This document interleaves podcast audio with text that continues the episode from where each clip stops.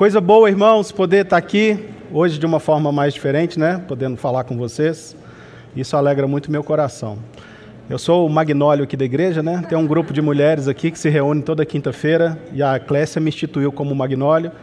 Então eu tenho a oportunidade de estar com essas irmãs no começo das reuniões sempre, porque elas são autorizadas pelo presbitério e precisa de um homem estar ali cobrindo a vida delas e autorizando elas aquele trabalho. Então eu oro sempre com elas aqui no começo das reuniões, todas as vezes que posso. E às vezes eu tiro cinco minutinhos para poder compartilhar alguma coisinha rápida e orar com elas. E um dia desses eu comentei com elas alguma coisa, a Clécia ficou muito é, empolgada, impactada com aquilo que eu comentei com ela, e ela falou: Gustavo, você tem que falar isso para a igreja. E hoje eu tive essa oportunidade, então, de poder compartilhar com vocês. Espero que o Senhor nos abençoe muito aqui nesse momento. E também estou tendo uma alegria grande, pelo menos eu sei que tem vários irmãos que estão aqui pela primeira vez, segunda, mas hoje eu estou vendo o Reinaldo ali, um amigo, frequentou lá em casa durante um tempo. Reinaldo, a gente tem orado por ele aqui a respeito de um problema de saúde que ele está passando, e ver ele aqui conosco hoje me enche muito de alegria, viu, Reinaldo? Que Deus te abençoe. Nós temos o André também aí, que está aqui, que foi de GD do Neif, ele está sentado em algum lugar. O André também é um querido, às vezes a gente conversa por mensagem. Está ali o André, que Deus te abençoe, André. Bom te ver. E o Alexandre também está ali, um gigantão, que eu vi que ele chegou ali, está sentado ali atrás. Levantei, Alexandre. O Alexandre e o Joshua, dois grandões aí, ó. Se a gente for montar um time de basquete para jogar contra o Neif, já tem uns meninos grandes aí, ó. Seja bem-vindo aí vocês, que alegria poder receber vocês. Gente, nós estamos vivendo um tempo que pode virar uma tradição na nossa conduta social e isso pode atrapalhar muito o nosso desenvolver como cristãos. Nós hoje temos muita dificuldade em conversar qualquer coisa com algum outro irmão a partir das nossas casas. Não sei se vocês têm essa mesma percepção que eu. Eu participo de muitas reuniões aqui na comunidade e também fora da comunidade, e eu tenho percebido que muitas vezes a gente não consegue terminar uma frase de um raciocínio que a gente está tendo, porque já tem alguém dando alguma opinião ou falando algo a respeito daquilo. E eu vejo isso muito acontecendo também nas casas. O filho vai expressar alguma coisa com muita dificuldade, porque os filhos já têm dificuldade de falar com os pais, e aí na hora que o filho vai falar, no meio da frase, o pai dele já tem uma resposta, o pai dele já sabe o que falar, já sabe o que orientar, e aí o menino se cala. Às vezes a mulher ficou o dia inteiro ali pensando em alguma coisa para conversar com o marido, e aí o marido chegou em casa, e na hora que a mulher vai começar a falar, ele fala que já sabe, ele já dá uma resposta, ele já fala todo o contexto, ele já fala como que vai ser, como que vai acontecer está virando uma tradição no nosso meio. Nós não escutamos as pessoas mais, nós não esperamos a pessoa concluir uma, fra uma frase, nós não temos paciência uns com os outros.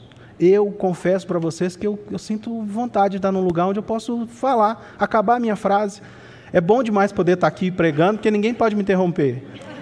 Embora vocês tenham liberdade, viu? Você falar alguma besteira aí, vocês levantam a mão e aí a gente caminha para você poder contribuir aqui. Então eu fico pensando a respeito disso e falei, gente, tantas tradições que nos impedem de avançar como reino, de avançar como família de Deus, de avançar como família mesmo, de casa, que nos travam. E eu vejo que talvez por causa da mídia, por causa das informações rápidas demais, por causa da possibilidade de você não ter acabado de escutar ainda o vídeo lá que você está vendo no YouTube, lá no Instagram, você já pode comentar e ainda vejo uma coisa péssima, né, que tem pessoas que criam um perfil falso para poder comentar aquilo que ele não tem coragem de falar realmente. Então a gente está cercado disso e isso é muito ruim. E eu queria que você fizesse um filtro hoje. Pensa aí se você não é o chato da reunião. Pensa aí se você não é o chato da sua casa. Tudo que vai falar na sua casa, você já sabe a resposta, você já sabe como é que é, você tem um versículo bíblico para falar, você já tem uma exortação para dar. Talvez tenha pessoas bem próximas a você que querem falar. E talvez essas pessoas precisem de um abraço gostoso depois. Não precisa de palavra nenhuma sua. Elas já conhecem a Bíblia, elas já sabem como que está a vida delas. Às vezes elas estão só falando com você porque ela está falando assim, me dá um abraço. Fala que você é um comigo nessa dor que eu estou sentindo. Não precisa recitar o Salmo 23. Não precisa de me exortar mais não, que eu já estou apanhando muito. Dá um abraço aqui, cuida de mim. Dá um abraço, dá um abraço no seu filho quando ele te contar alguma coisa. Quando ele abrir o coração, pai, estou frio na fé, estou desanimado, estou vendo umas situações assim, estou com o coração assim. Tá bom, meu filho, vem cá, deixa eu te dar um abraço, Deus vai nos abençoar. Pronto, acabou. Acabou. Não precisa de você falar a história de Paulo, não precisa você falar de Jesus, que deixou a glória dele, que se revestiu como homem, que foi para a morte de cruz, e agora o menino é outra criatura, e agora ele tem que vencer tudo. É assim que funciona? É assim que funciona. E eu vejo isso acontecendo com o povo judeu. Para a gente colocar um conteúdo aqui bíblico, né? porque senão vocês vão achar que eu estou falando só coisa aqui da minha cabeça. Jesus sofreu isso quando ele ia conversar com todas aquelas pessoas, os fariseus, os saduceus. Eles já tinham uma tradição, irmãos. A tradição deles era a expectativa de um rei, um Messias, da linhagem de Davi. Eles tinham então a expectativa de que aquele rei, aquele Messias, aquele que estava por vir, ia regimentar um grande exército, ia pôr o povo romano para correr dali, e Israel seria restituído a eles. Essa era a tradição, essa era a expectativa. Quando você analisa todos os textos bíblicos, você não vê hora nenhuma eles falando assim: Jesus, pode falar, eu quero escutar o que, que você está falando, eu quero escutar o que, que você está propondo. Eles não escutavam isso. Eles já brigavam com ele, falando que o que ele estava falando estava errado, mas eles não pararam para poder prestar atenção naquilo que Jesus estava anunciando. Aqueles poucos que ouviram o que Jesus estava anunciando, aqueles poucos o serviram. E agora eu te pergunto: você está preso a alguma tradição? Eu vejo isso em muitas famílias. A gente vai conversar, vai aconselhar, a pessoa fala: Não, mas eu estou fazendo desse jeito porque lá em casa, na minha família, foi assim o tempo inteiro, a vida inteira foi assim. Quantas pessoas se convertem ou estão num processo de conversão e elas não podem falar na casa delas por causa da tradição católica daquela casa, da tradição espírita daquela casa? Quantos jovens se convertem e têm medo de contar para o pai? Porque o pai ainda é o mantenedor dele financeiro. Então ele fala que pode ser que o pai corte a mesada, corte a ajuda, o benefício que ele tem financeiro. Quantas pessoas Quantos de nós estamos nos nossos relacionamentos de marido e mulher presos à tradição daquilo que a gente viu na nossa casa com os nossos pais? E muitas das vezes aquilo que a gente viu foi ruim demais. Não é exemplo. Mas a gente fica preso àquela tradição. A gente fica preso àquela tradição. A gente fica preso àquela tradição. E a gente para então de ver para o novo, de se abrir para aquilo que o Senhor pode fazer para nós, né? A gente tem essa questão de submissão e liderança na questão de papéis de casais. Então o cara acha que ele sempre tem que dar a última resposta em tudo. Isso não é liderança. Porque pode ser que o tempo inteiro você está dando resposta errada. Porque você está vivendo debaixo de uma tradição, você está vivendo em cima daquilo que você vê no seu trabalho, você não está buscando o Senhor para dar a, a direção para sua casa. Você está simplesmente numa tradição. Não, quem manda em casa é homem mas está mandando errado. Você está levando sua casa para um lugar que vai ser só desespero e tristeza. Como é que faz? A gente precisa quebrar essas tradições, essas coisas que a gente carrega dentro de nós. Tem muitas pessoas que têm dificuldades com muitas coisas, mas não querem abrir mão, por quê? Porque é tradição. Ah, é assim. Né? Aquele complexo de Gabriela, eu nasci assim, eu vivi assim, eu vou morrer assim. Não conheceu Jesus. Porque depois que a gente conhece Jesus, tudo se faz novo. Nós somos novas criaturas. E é engraçado que no Evangelho de João, capítulo 1, versículo 12, João fala isso para nós ali como se fosse uma poesia, né? Ele fala para nós assim: Porquanto todo aquele que o reconhece como filho de Deus, é lhe dado o poder, poder de ser chamado filho de Deus.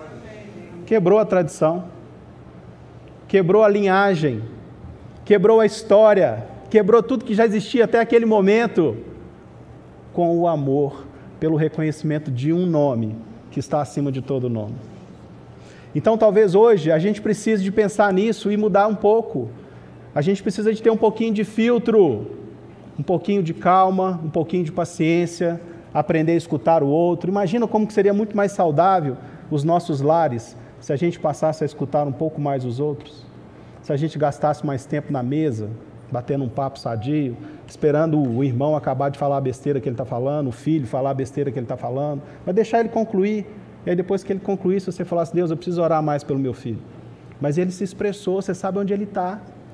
A gente estava numa reunião essa semana de GD com o pastor Neif, e a gente viveu uma experiência lá que marcou a minha vida assim essa semana. Eu parei, não parei de pensar nisso. Ontem nos jovens eu tive a oportunidade de pregar também. E eu usei esse exemplo lá, um deles, o outro eu vou usar com vocês aqui. A gente estava discutindo sobre várias coisas, aí um irmão levantou uma questão de um irmão orar de forma muito irada. Ele orar tipo assim, ah, eu quero que o STF se exploda, eu quero que aconteça uma coisa ruim, e aí o irmão falou: Nossa, isso é complicado, porque nós somos chamados para o amor. Aí o outro irmão falou assim: Não, mas tem um irmão que ora lá, pedindo para a conversão de todos eles, que eles precisam de encontrar Jesus, precisam de se arrepender daquilo que eles fazem de mal. E aquilo tomou conta da reunião, a gente foi discutindo bastante. E graças a Deus pela vida do pastor Neif. Ele ficou caladão lá, esperando. Todo mundo falou, todo mundo expressou, uns mais bravos ainda do que o cara que orou, outros mais calmos. Aí de repente ele falou: Todas essas duas pessoas me edificam. Aí eu falei: Gente, espera aí. Achei que ele já ia mandar cortar a cabeça de quem está virado. Aí ele falou: Não, todas essas duas pessoas me edificam porque elas estão se expressando diante do Senhor. Você teve a oportunidade de ver aquela pessoa se expressando diante do Senhor em oração. Agora, por tradição, quantos de vocês ficam calados? Não se expressam. Quantos de vocês, por tradição, no almoço de família, com seus membros ainda, familiares, que não são cristãos, vocês não têm coragem de falar do amor de Deus? De falar que vocês têm uma nova vida? Por tradição. Por tradição. Nós estamos aqui no ano do testemunho. Você é chamado a testemunhar. Você é chamado a ser esse mártir. Você é chamado a fazer a diferença na vida dessas pessoas. Não tem como você correr disso. Você pode até viver por tradição a vida inteira correndo. Mas a palavra fala que um dia você vai se apresentar diante do seu Criador. E ele vai te falar que você viveu a vida inteira correndo. Que você valorizou mais a tradição do que o amor que ele tinha por você. Pesado isso, hein? Então a gente tem uma passagem aqui bíblica que a gente vai usar para vocês entenderem um pouquinho do que eu estou falando.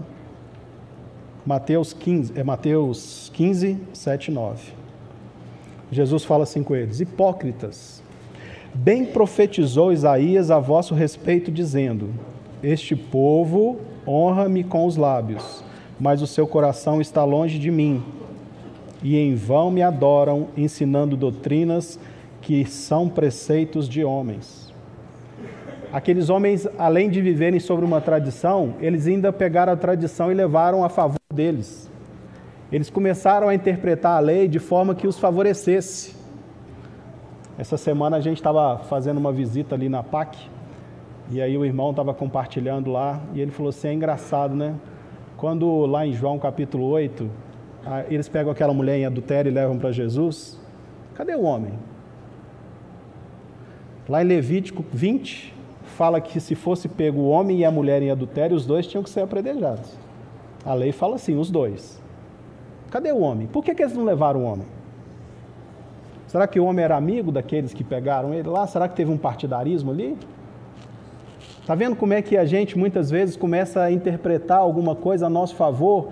Eles pegaram aquela tradição, aquela lei, quiseram usá-la, colocar Jesus à prova, mas levaram só a mulher. Cadê o homem? a gente muitas vezes faz assim também. A gente pega parte da tradição e essa tradição, muitas vezes, nesse lugar que está ali comum, ele nos separa para nos deixar num lugar confortável, então a gente usa a nosso favor. Né? Ah, não vou falar lá em casa, não, não vou falar na reunião de família, não, porque lá todo mundo é muito católico. Lá todo mundo, é assim, tem uma raiz muito forte. Minha tia, então, se eu falar, é capaz dela infartar. Mas vale a pena deixar de falar e ela não infartar e ir para o inferno? porque ela não reconheceu o Senhor Jesus como Senhor e Salvador da vida dela? Então nós estamos diante desse processo de transição da nossa vida, onde nós também temos que pegar o Evangelho agora e não fazer com que esse Evangelho novo, essa graça de Jesus a qual nós temos acesso, que ela também não vire só uma tradição na nossa vida. E a gente pegue todos esses ensinamentos que a gente tem a partir de Jesus, toda essa nova vida, e a gente comece a usufruir disso apenas para nós. Tem uns irmãos que são caixa d'água. Você olha para o irmão, você fala assim: Nossa, nunca vi tanta sabedoria, né? Eu nunca vi falar tão bem, se expressar tão bem, mas ele não edifica ninguém. A água está parada ali naquela caixa d'água.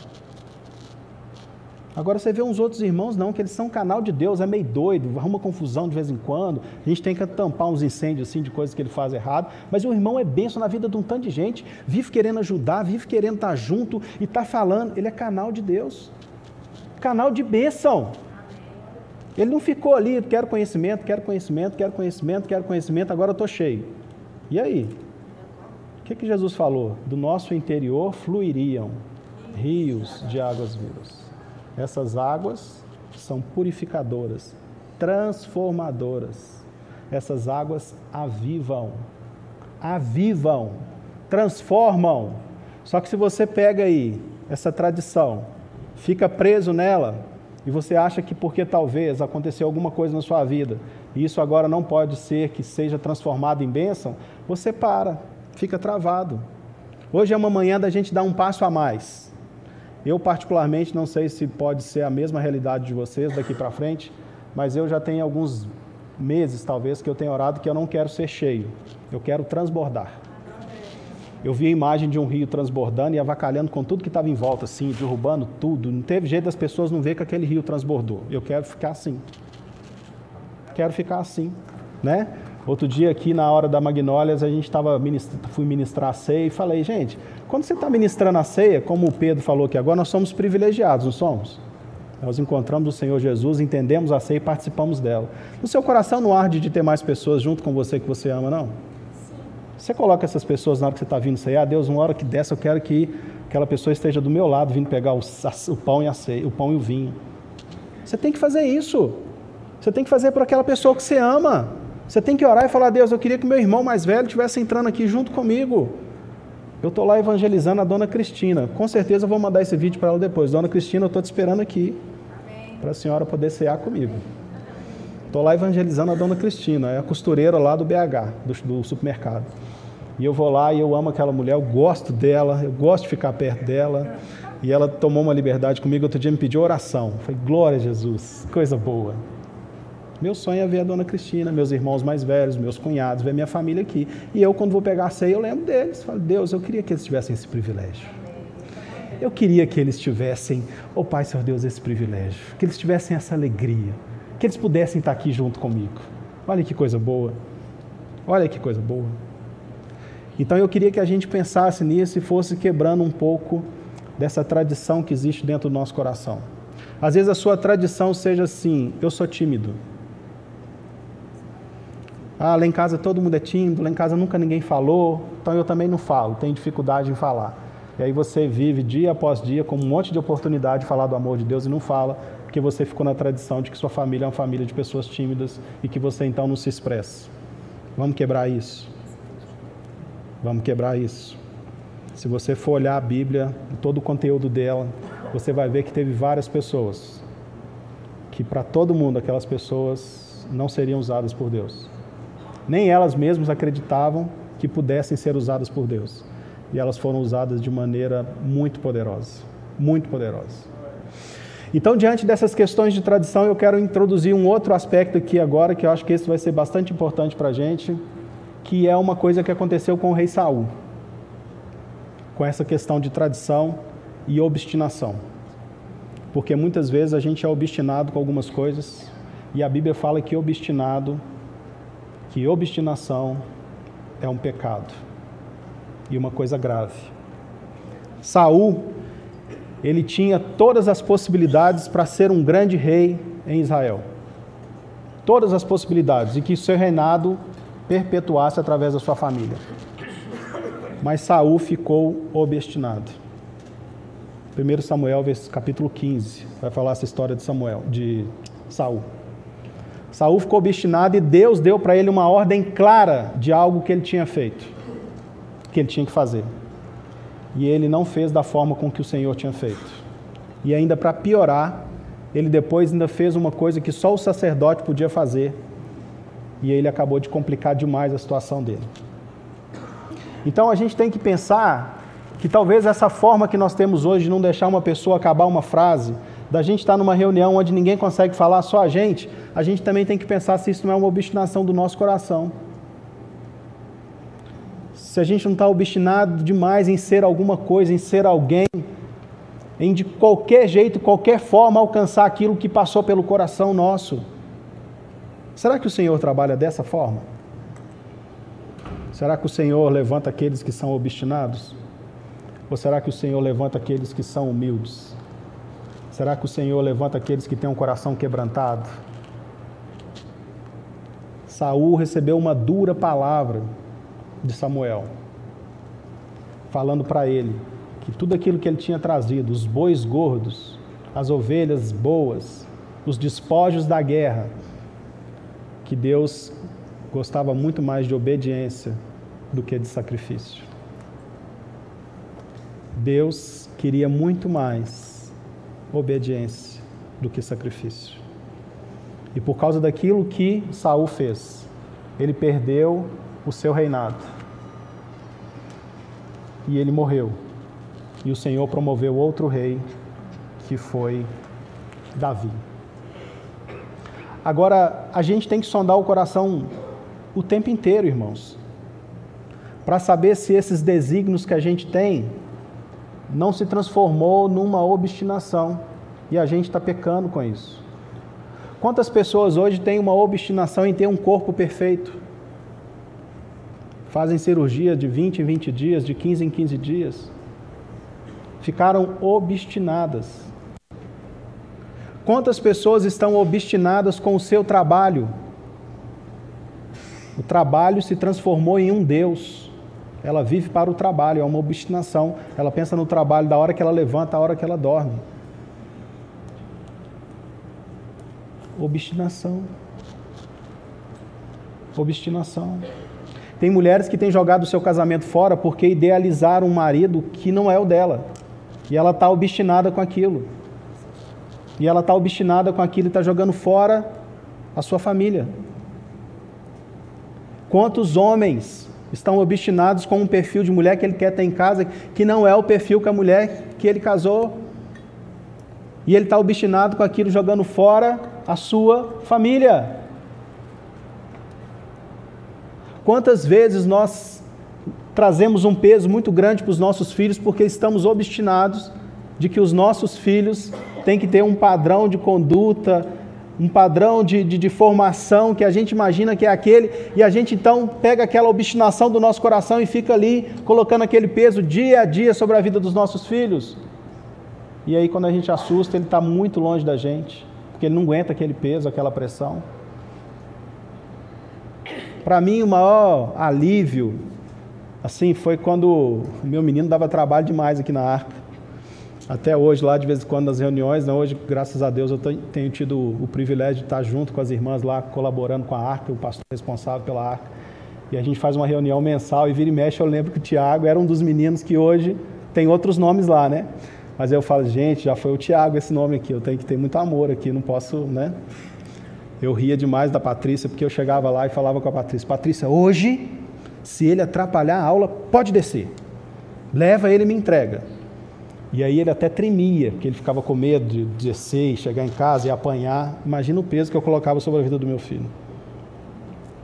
Aí um dia de reunião pedagógica na escola, a coordenadora me chamou e na escola eu já tinha dado palavra para os pais, eu que orava nas reuniões, eu que tinha falado lá no dia da família, quer dizer, eu era uma pessoa que todos os pais conheciam. Aí a coordenadora me chamou e falou assim: Gustavo, para a escola tem dois Gustavos.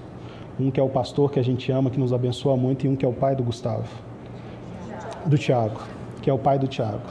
E nós sabemos que o Tiago não é o Gustavo. Nossa, que alívio, irmãos. Saiu tipo assim umas duas toneladas das minhas costas. O Tiago era o Tiago e eu era eu. O Tiago não é o pastor. Lá em casa quem é o pastor sou eu, não é a minha esposa. Eu não jogo peso nenhum nela, graças a Deus. Nenhum. Nenhum. Porque quem é o pastor lá em casa sou eu, não é a minha mulher. Ela foi chamada para me ajudar e para me auxiliar. Então, a gente tem que estar sempre atento a essas coisas. Não deixe com que nada disso que permeie o seu coração, por maior propósito que tenha, seja uma obstinação.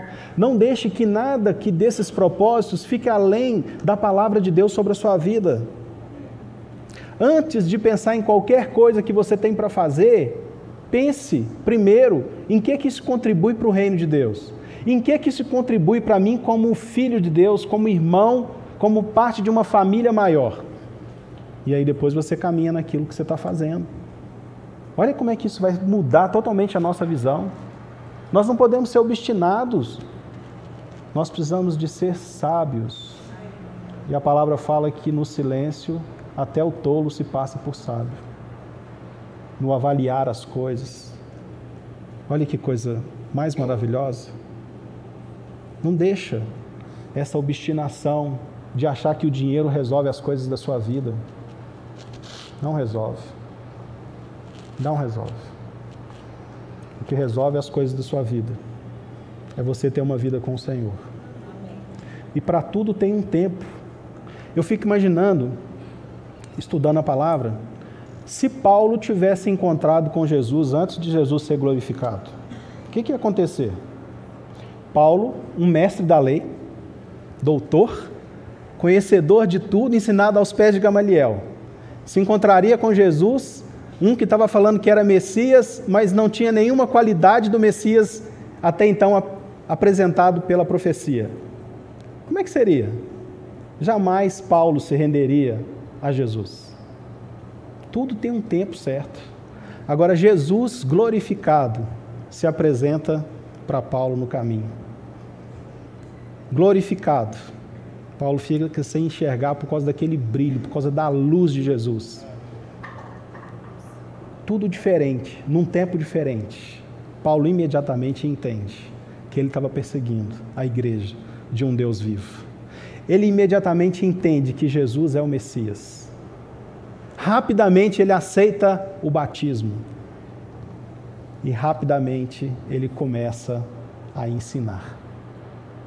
Ele começa a avançar. É maravilhoso demais isso. Há tempo para tudo na nossa vida. Não deixe a obstinação do momento fazer com que você perca o privilégio de estar dentro do propósito do Senhor, do tempo de Deus para a sua vida. Nós estamos vivendo um momento de uma situação muito complicada para nós como cristãos, diante de tudo que a gente tem visto acontecer na questão social do nosso país, na questão política. Se a gente fica obstinado demais, a gente nem levanta, não sai de casa, de tanta tristeza, de tanta dor no coração. A gente fica maquinando mal. Mas foi para isso que o Senhor te chamou? Eu fico impressionado com a história de José do Egito também. José deu testemunho em todos os aspectos da vida dele que ele passou como escravo. A palavra fala que José, na casa de Potifar, deu, deu testemunho de Deus. Potifar colocou ele como responsável ali da casa. E o que é mais interessante nessa questão de tempo é que José ele interpreta o sonho do copeiro e do padeiro. Estou certo?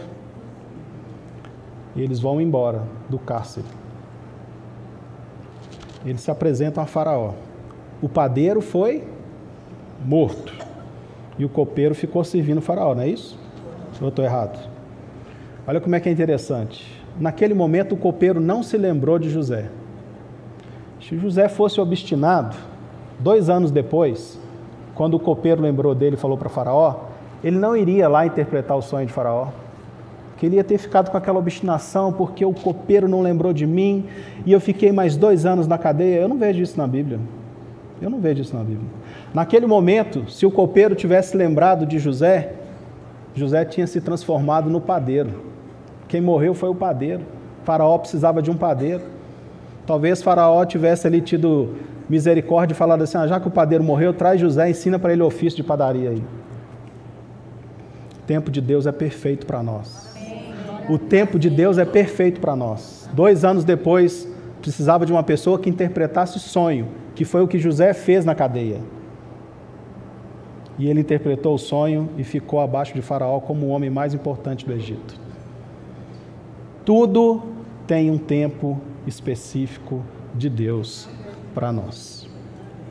Talvez o momento que você está vivendo hoje, ele se transforme e amanhã seja o dia da sua bênção. Mas o que eu queria que você guardasse no seu coração é que talvez esse tempo de espera não se transformasse numa obstinação. E você amanhã, na hora de pegar sua vitória, falasse: Agora também eu não quero. Não é que as crianças birrentas. Queria ontem. Eu queria ontem, Senhor. Eu orei ontem, eu pedi ontem. Por que, que o Senhor está chegando com isso só hoje?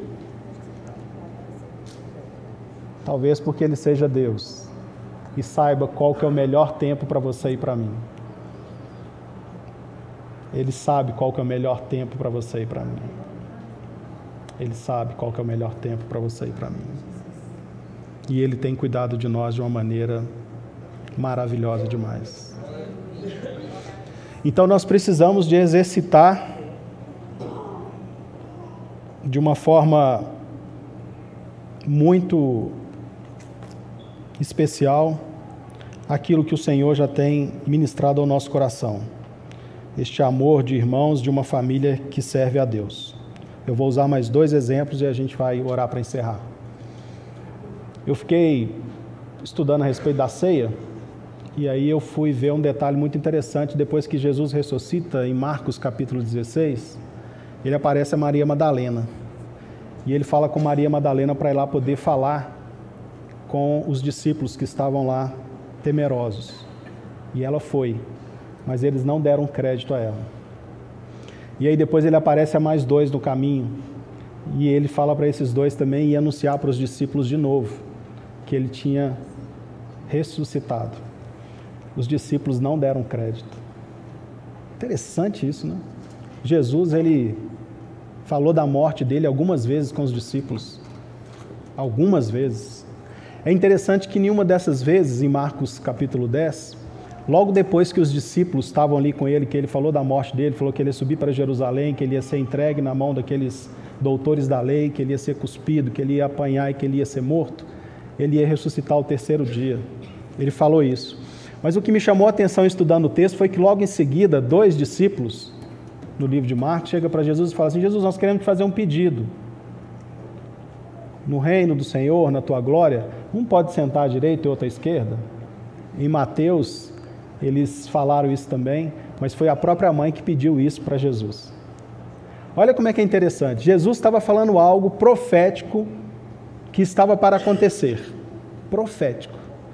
E aqueles irmãos estavam pensando assim: será que eu posso sentar à direita de Deus no céu? Eu posso ficar com Jesus lá? Eles não prestaram atenção naquilo que Jesus estava falando.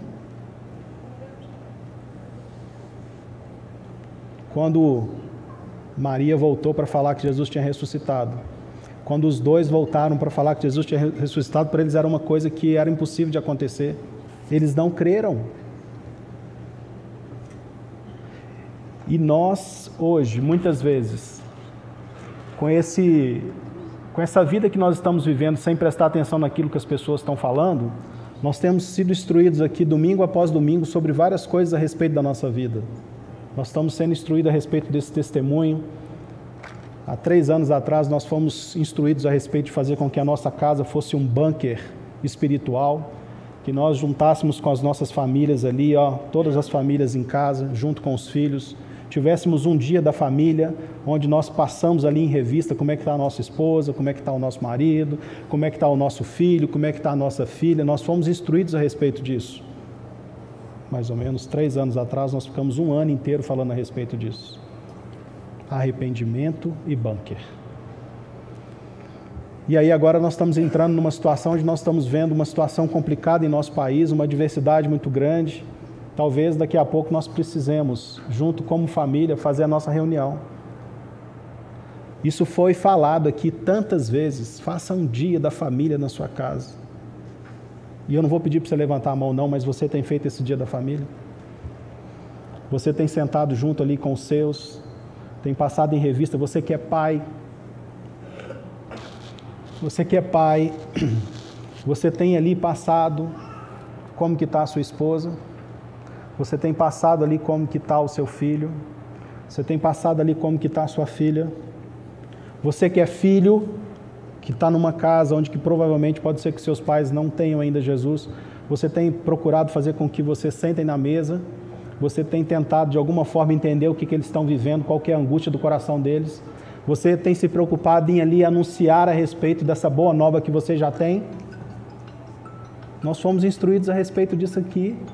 Nós vamos ficar igual os discípulos, pensando o que, que nós vamos fazer, na onde que nós vamos estar, em que lugar que nós vamos sentar ou nós vamos procurar saber o que estão falando aqui, o que, que a nossa liderança está direcionando, que é vida para nós, que é segurança para nós. E agora nós estamos no ano do testemunho. Alguns meses atrás a gente deixou aqui aproximadamente 400 Bíblias. E você pegou uma dessas Bíblias para levar para alguém. Hoje eu estou fazendo o que a gente faria na mesa, eu estou passando vocês em revista, tá bom? Vocês me amem, por favor. Aquela Bíblia, você entregou? Depois que você entregou, você deu um telefonemazinho? Você sabe como é que essa pessoa que recebeu a Bíblia está hoje? Você parou para escutar ela? Você sabe qual que é a angústia do coração dela ou qual que é a alegria que ela teve essa semana? Às vezes ela teve uma vitória grande, ela queria compartilhar com alguém. É ruim até isso, gente. Normalmente a gente tem juntado assim um grupo às vezes, aí você vai contar um testemunho. Algo que para sua vida é assim, para o irmão pode ter sido um nada, mas para você foi a grande vitória daquilo que você estava clamando a Deus. Você não acaba a frase, o irmão fala que tem uma vitória maior que a sua. Ele tem que falar que ele teve uma vitória maior que a sua. Né? É igual que esse papo de velho, que você chega e fala, não, eu tô com uma dor aqui no ombro, o velho fala, nossa, eu tô com reumatismo na perna, no joelho, nas costas, não estou aguentando andar, essa semana inteira eu fiquei na UPA. Ele tem que ficar, ele tem que, né, ele tem que ganhar você até na dor, misericórdia. Ele quer ganhar você até na dor e quer falar que teve mais situações problemáticas do que a sua. Mas a gente ri, mas talvez você está rindo de você mesmo agora. Porque talvez você é essa pessoa chata, que não está conseguindo avançar com o Evangelho nos espaços onde você tem essa oportunidade. Né? A gente se reúne aqui em casas. O maior trabalho do facilitador da casa, muitas vezes, é fazer um irmão parar de falar, para que o outro fale. Porque a ideia é que todo mundo possa falar na igreja casa, todo mundo possa compartilhar, todo mundo possa crescer. Não, mas aí tem um indivíduo que começa a falar e acabou, é só ele que fala e não fala nada a ver com o que está rolando na reunião. Aí nós temos que lembrar do pastor Neif, amar aquele irmão, porque ele está se expressando diante do Senhor. Mas tem todo um trabalho nosso como facilitador de chegar e falar, irmão, agora vamos orar por essa questão sua. Não, mas eu só quero contar mais dois detalhes. Aí ele leva mais dez minutos da reunião. Então, assim, talvez a gente precise de avaliar isso em nós. Talvez seja uma manhã boa para isso. Eu, particularmente, quero avançar. Eu não quero simplesmente ser cheio eu quero transbordar. E eu não quero que nenhuma obstinação, por melhor que seja, ah, não, eu estou obstinado, eu quero que aqui, ó, daqui a pouco não caiba mais ninguém, eu quero quebrar aquelas paredes, eu quero que a comunidade cresça.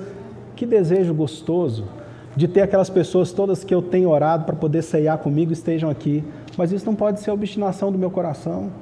Isso não pode ser o que eu chego e falo na mesa lá de casa o tempo inteiro. Isso não pode ser o que domine toda reunião que eu participe. Não pode porque senão eu vou estar sendo um inconveniente, cheio de boas intenções, mas um inconveniente. Imagina só, se aqueles mestres da lei, aqueles doutores, tivessem por um minuto dado atenção àquilo que Jesus estava falando. Se eles tivessem ali aberto o coração para aquela novidade de vida. Se eles tivessem falado, realmente chegou o reino dos céus. Para eles, e é uma ignorância do judeu muito grande, toda a promessa para o judeu foi natural, gente. Uma terra que mana leite e mel. Acabou. E eles tinham a própria figura do Deus como um pai próximo deles. Acabou. Agora olha para você. Você recebeu uma nova vida. Se você que está aqui hoje ainda não recebeu, não saia daqui sem receber. Não existe nada melhor do que Jesus. Não existe nada melhor do que entender essa palavra e saber que o Senhor pode fazer de você uma nova criatura. Não existe nada melhor do que isso. Mas imagina só, nós agora temos um novo, um novo nascimento. Nós agora temos um Deus ao qual, segundo o livro de Hebreus, nós não precisamos mais do sacerdote para chegar na presença dele nós chegamos. Nós chegamos. Agora, se prepare para chegar diante do Senhor e ficar calado. A não ser que seja para louvá-lo, engrandecê-lo. Se prepare para isso, fique mais calado. Escute o Senhor falando com você.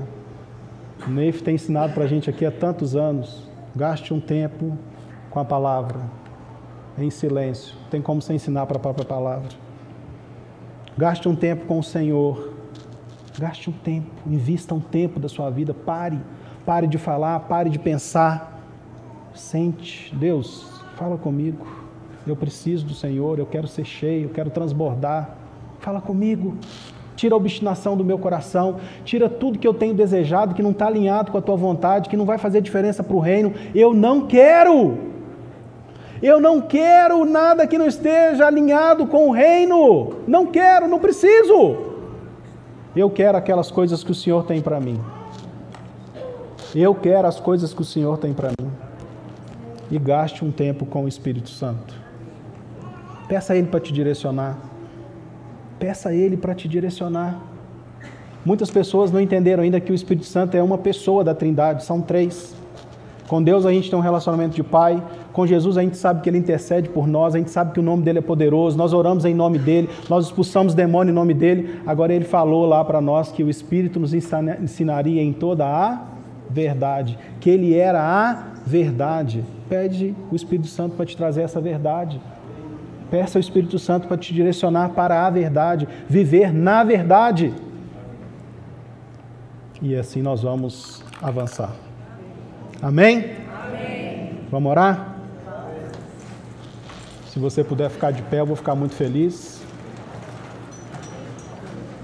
Não deixe a obstinação do almoço tomar a sua bênção. Tem pessoas que chegam aqui obstinadas com meio-dia e cinco, que elas têm que ir embora fazer a comida e não presta atenção em nada que está acontecendo aqui. Senhor, eu quero nessa manhã te agradecer pela oportunidade de estar junto com os meus irmãos aqui compartilhando um pouco da palavra. E eu te peço que a partir de mim, ó Pai, seu Deus, nós possamos ser transformados. Eu quero ser transformado. Tira a obstinação do meu coração, ó Pai. Tira tudo aquilo que está desalinhado com o teu reino, com a tua vontade para esse tempo. Tira do meu coração e do coração dos meus irmãos. Nós queremos e precisamos, ó Pai, Senhor Deus, avançar. Seja feita a tua vontade aqui na terra como ela é no céu. Unidos aqui, ó Pai, Senhor Deus, nós lembramos de Jesus e desse nome poderoso que Ele tem. E nós agora queremos apresentar a vida das pessoas que estão enfermas, aquelas que estão aqui presentes, aquelas que estão representadas. Ó Pai, nós te pedimos, sabedores daquilo que Jesus conquistou, porque por causa daquele sacrifício de cruz, por causa daquela atitude de amor, Ele conquistou um nome que está acima de todo nome e nesse nome há poder para curar. Amém. E é baseado nessa, Pai, seu Deus, confiança que oramos em o nome de Jesus. Cura, Deus! Amém. Cura aquelas pessoas que estão enfermas, que precisam de um toque do Senhor, que estão com enfermidades físicas, emocionais.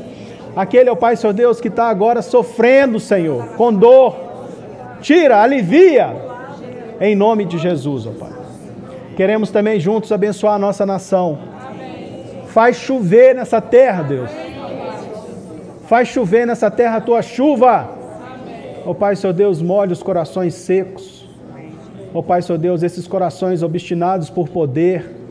Esses corações, ó oh, Pai, Senhor Deus, obstinados, ó Pai, Senhor Deus, por ganância. Ó Deus, que esses corações, ó Pai, Senhor Deus, se inclinem a Ti. Que eles, ó Pai, Senhor Deus, percebam o erro que eles estão incorrendo e que eles, ó Pai, seu Deus, busquem a tua verdade, que eles, ó Pai, seu Deus, entendam o teu amor e que nós possamos avançar como nação. Te agradecemos pelo país que o Senhor nos deu. Que país maravilhoso. Que país rico, Pai, Senhor Deus. Que país rico. Mas não nos deixa, ó Pai, Senhor Deus, ficar presos à tradição de que o país sempre foi assim. Que o Brasil é assim, não tem jeito, isso é uma tradição. E nós quebramos essa tradição, ó Pai, porque o Senhor faz nova todas as coisas. O Brasil tem, ó Pai, seu Deus, trazido entendimento, ó Pai, seu Deus, às pessoas. Eles têm percebido e visto aquilo que está de errado. Tem vários se levantando, lutando contra isso. E eu te agradeço, ó Pai, porque eu sei que isso é provisão do Senhor. E te peço, ó Pai, seu Deus, continua andando na nossa nação. Continua nos visitando, ó Pai, e nos abençoa. Que o Senhor nos leve em paz, Senhor debaixo da Sua poderosa mão. Que o Senhor, ó Pai, Senhor Deus, nos abençoe. Que o Senhor sobre nós levante o teu rosto, ó Pai. Que o Senhor tenha misericórdia de nós e que o Senhor nos dê a paz. Em nome de Jesus. Que o Senhor abençoe vocês.